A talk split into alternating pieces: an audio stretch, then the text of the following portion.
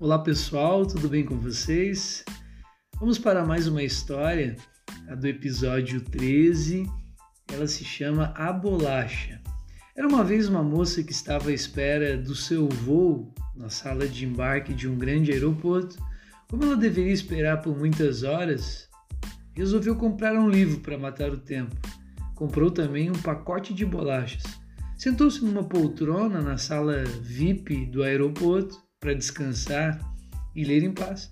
Ao seu lado sentou-se um homem. Quando ela pegou a primeira bolacha, o homem também pegou uma. Ela se sentiu indignada, mas não disse nada, apenas pensou: mas que cara de pau!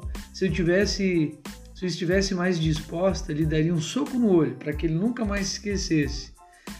A cada bolacha que ela pegava, o homem também pegava uma. Aquilo a deixava tão indignada que não conseguia nem reagir. Quando restava apenas uma bolacha, ela pensou: Ah, o que será que esse abusado vai fazer agora? Então o homem dividiu a última bolacha ao meio, deixando a outra metade para ela. Aquilo era demais. Ela ficou bufando de raiva. Então pegou seu livro suas coisas e se dirigiu ao local de embarque.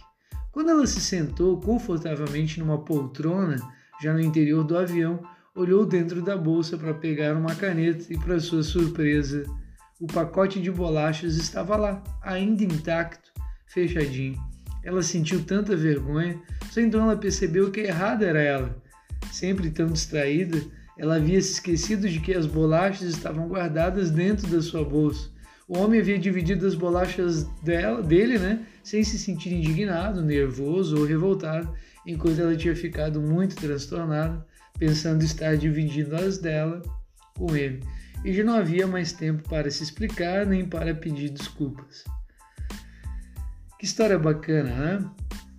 Acho que como é, uma reflexão, né? Quantas vezes em nossa vida nós é que estamos comendo as bolachas dos outros e não temos consciência disso?